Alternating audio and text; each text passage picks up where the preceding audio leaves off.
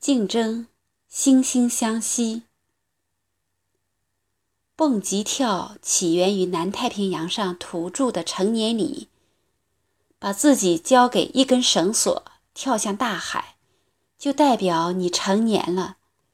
高考同样是一场蹦极，把自己拴在一根叫高考的绳索上，跳下去。如果敢跳，你就成功了。但想象一跳，如果你一个人在茫茫大海中的一个蹦极台中拴上绳子，没有对手，没有力量督促你，你还会跳吗？现在每个高三人都在为最后那次六月的蹦极竞赛磨练自己。因为别人在跳，所以你便跟着跳。开始很害怕，会尖叫。但当看到有些人把他们当作习惯，并且变成享受时，你便继续向他们的方向迈进。某日大学卧谈会，大家说起了自己的高三生活。住我上铺的兄弟特地说到了当时班上的竞争氛围。有一个故事对他印象极深，大致意思是说。有一个体质很弱的孩子，在高中的时候总是被一个身强力壮的家伙欺负。他为此下定决心，为了有朝一日能够打败他，苦心学习空手道。经过三年的苦练，成了空手道三段。那个曾经欺负他的家伙怕得要死，吓得不敢来上学。但后来。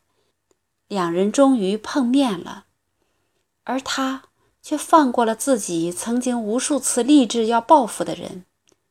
有人问他为什么，他回答道：“三年前，我把被他的教训看成一种羞辱，觉得只有把他痛扁一顿才能洗刷这种耻辱。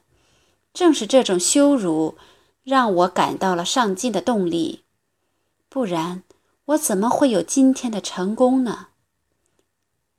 他说：“这个故事给了他极大的启发，正是心中有一个竞争对手，给了自己进步的动力和比较的目标。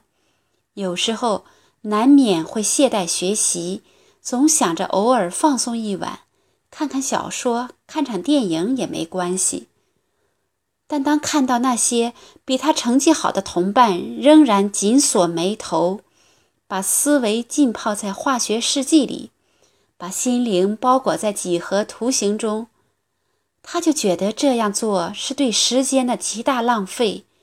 之后便不得不卯着劲儿继续学习。他说：“现在回过头来想想，如果当时……”不是那样的一种竞争氛围，或是那么多人一起学习的共同促进，他可能在高三结束时就已经看完了厚厚一摞小说，几个 G 内存的电影电视剧，高考成绩也可能相对应的严重缩水。那些小说和电影，他保存了很久，在高考结束的第二天就开始慢慢欣赏。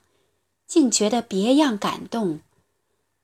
他很激动地说：“我用我的努力和奋斗，证明我值得看这些东西，而埋在心底深深的感谢，更要说给我的对手，那些跑在我前面，我试图想超越的人，还有跑在我后边，奋力追赶我的人。”成长感悟。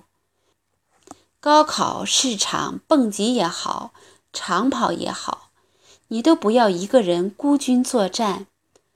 对手给你压力，同时也给你内心深处的鼓励和慰藉。我们的眼睛之所以长在前方，就是要让我们始终向前看，因为前方始终有人，而你的目标就是把他们超越。